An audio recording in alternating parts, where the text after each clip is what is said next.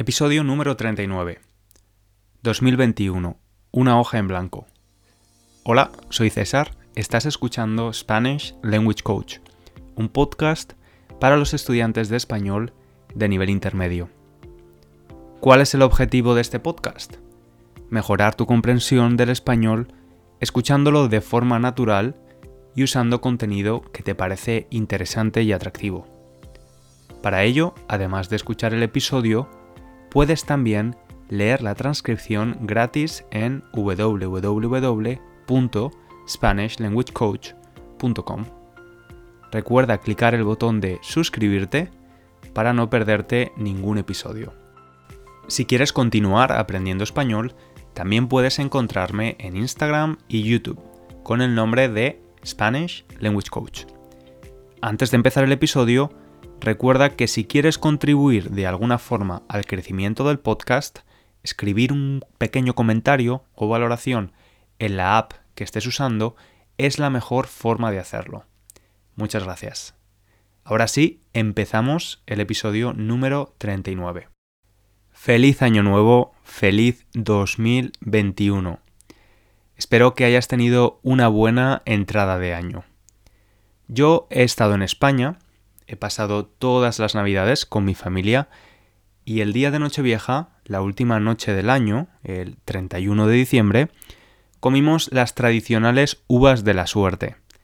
Los españoles decimos adiós despedimos el año con esta tradición, comiendo 12 uvas, una en cada uno de los últimos 12 segundos del año.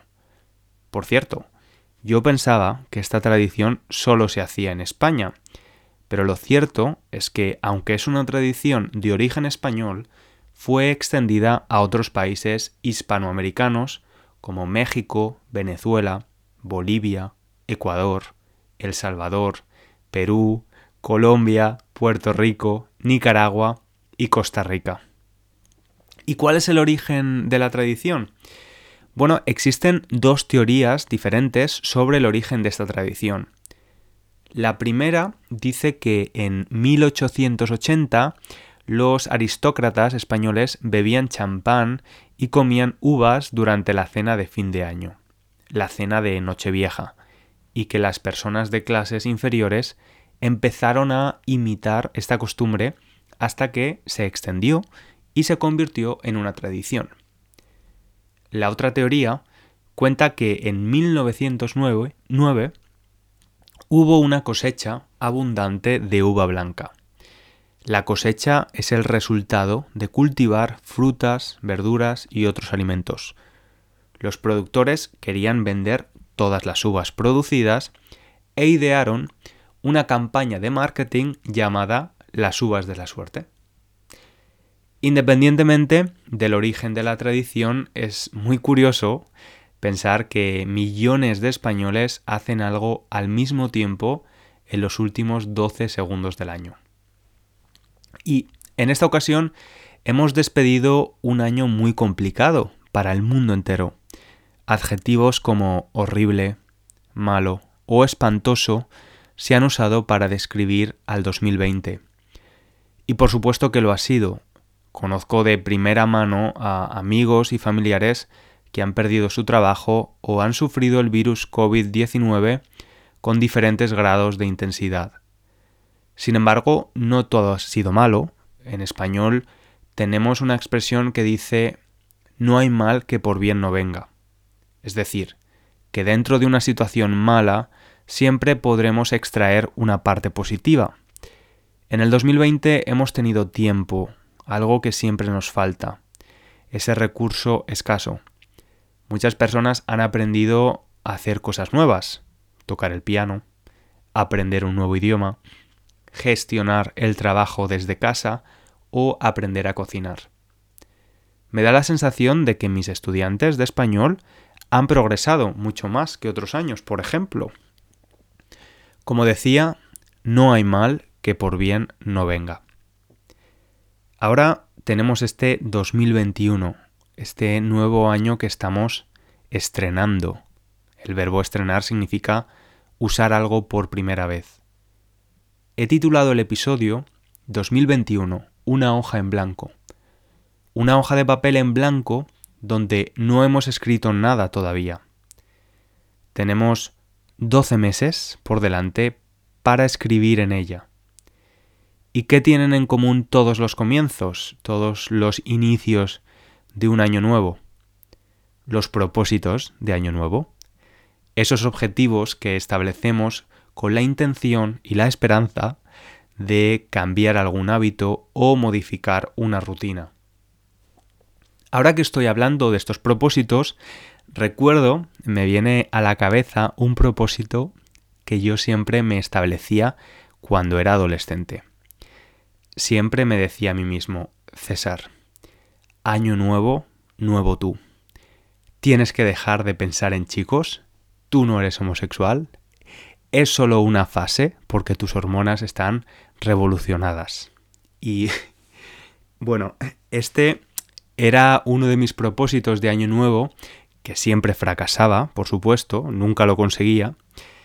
Cuando pienso en esto, se me pone una sonrisa en la cara y aunque siento un poco de compasión por mi yo adolescente, al mismo tiempo me alegra saber la evolución y el progreso en mi aceptación. Y hablando de progreso, si hay algo en común en todas las personas como tú que escuchan este podcast, es que son estudiantes de español, estudiantes de nivel intermedio especialmente. Pensé que probablemente en el año 2021 uno de tus propósitos u objetivos de año nuevo sería continuar progresando con tu español. Por esa razón he creado una guía o manual para ti. Se llama la guía del estudiante de español intermedio. Es un ebook gratuito donde te hablo de recursos y técnicas para progresar en español. Lo he escrito pensando en los estudiantes de español, pero en realidad todo lo que está incluido es aplicable a cualquier idioma. Si quieres conseguirlo, solo tienes que ir al último vídeo del canal de YouTube de Spanish Language Coach.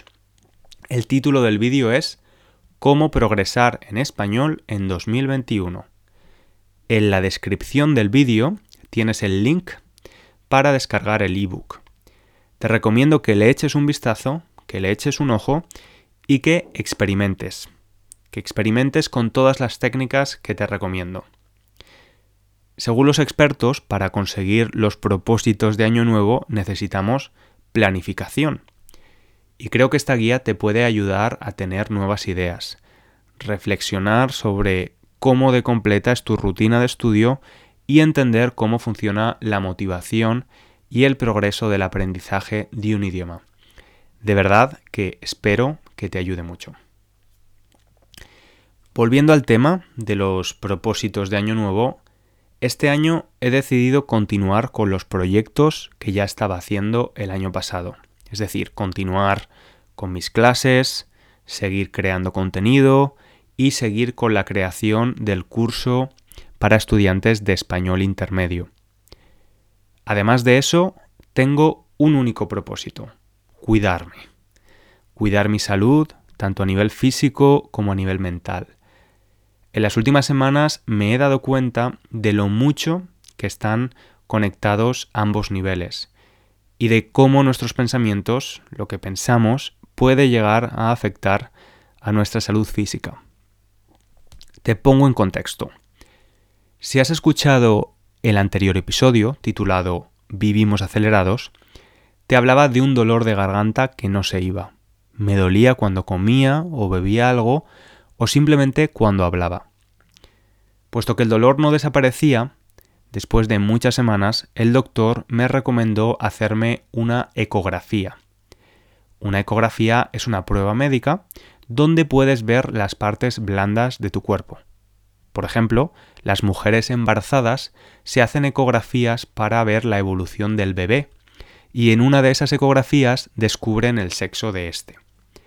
En mi caso, me hicieron una ecografía del cuello, donde está la garganta y la tiroides. La tiroides es una glándula con forma de mariposa que produce hormonas y controla nuestro crecimiento y metabolismo. El caso es que dos días después de hacerme la ecografía, mi médico me llamó para decirme que habían visto varios nódulos en mi tiroides con una apariencia indeterminada. No estaba claro que fueran buenos o malos. Y también me dijo que tenía que visitar al médico especialista para evaluar una posible biopsia de los nódulos y descartar que esos nódulos fueran cáncer. La verdad es que esa llamada me dejó un poco en shock, porque mi padre sufrió cáncer de tiroides hace dos años y afortunadamente hoy está completamente curado, pero recibir esa llamada del doctor, junto a la experiencia de mi padre, hizo que empezara a pensar en el peor escenario posible. Me decía que seguramente los nódulos iban a ser malos y estuve con un nivel de ansiedad muy alto durante varios días. Además, notaba que el dolor era más intenso y tenía que tomar más analgésicos. Un analgésico es, por ejemplo, el, ibuprofeno. Alivia el dolor y ayuda con la inflamación. Empecé a pensar en si iba a poder trabajar como profesor si estaba enfermo y si no podía trabajar, cómo iba a poder ganar dinero para pagar los gastos. Yo soy autónomo, freelance, y cuando estoy enfermo y no puedo trabajar no recibo ningún tipo de ingresos, es decir, dinero. En definitiva, los pensamientos en mi cabeza se empezaron a acelerar y no podía, no podía parar de pensar en esto. Tuve la oportunidad de hacerme otra ecografía con un médico radiólogo en España una semana después. Este doctor me tranquilizó y me dijo que no me preocupara tanto, que efectivamente hay varios nódulos en mi tiroides, pero que no tienen mal aspecto y que probablemente el médico especialista quiera controlar su evolución. Todavía no he tenido mi cita con el médico especialista en Londres, pero simplemente hablar con este radiólogo me dejó mucho más tranquilo. También me dijo, de una forma cómica, que yo tenía cara de hipocondriaco. La verdad es que el dolor empezó a reducirse y aunque todavía es molesto, tiene una intensidad mucho menor. Probablemente parte de ese dolor venía de la tensión que estaba acumulando esos días. Por eso te decía que mi propósito principal era cuidarme a nivel físico y mental. Y parte de ese cuidado mental es ser más consciente de mis pensamientos y sobre todo no ponerme siempre en el peor escenario, sino valorar las cosas desde una perspectiva más realista. Al final se trata de saber vivir con la incertidumbre. Vivimos en un mundo incierto, especialmente ahora, pero esa incertidumbre, esa falta de seguridad en lo que va a pasar en el futuro, no puede, no debe arruinar el presente. Porque al final el presente es lo único que tenemos de verdad, ¿no crees? Y bueno, cambiando de tema, hoy día 6 de enero han llegado los Reyes Magos a España. Ya sabes que la Navidad española se extiende hasta el 6 de enero.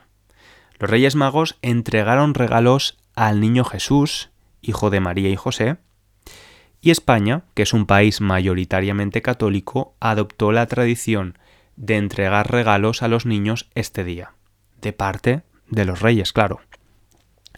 A pesar de esta tradición, Papá Noel o Santa Claus también está muy presente en la vida de los españoles. Al final los españoles nos hemos convertido en los más afortunados, teniendo regalos en dos días diferentes.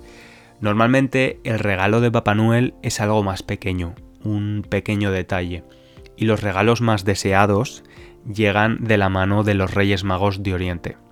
Yo he recibido mi regalo, es una agenda física para el 2021, para organizarme mejor. Si no has recibido ningún regalo de Reyes, porque en tu país no se celebra, recuerda que puedes descargar la guía del estudiante de español intermedio de forma gratuita en mi último vídeo de YouTube. Lo puedes considerar como un pequeño regalo de los Reyes Magos. Y bueno, hemos llegado al final del episodio. Espero que este rato conmigo te haya servido para aprender, revisar algunos aspectos de tu español y quizás reflexionar. Muchas gracias por escucharme, un abrazo grande y hasta la próxima.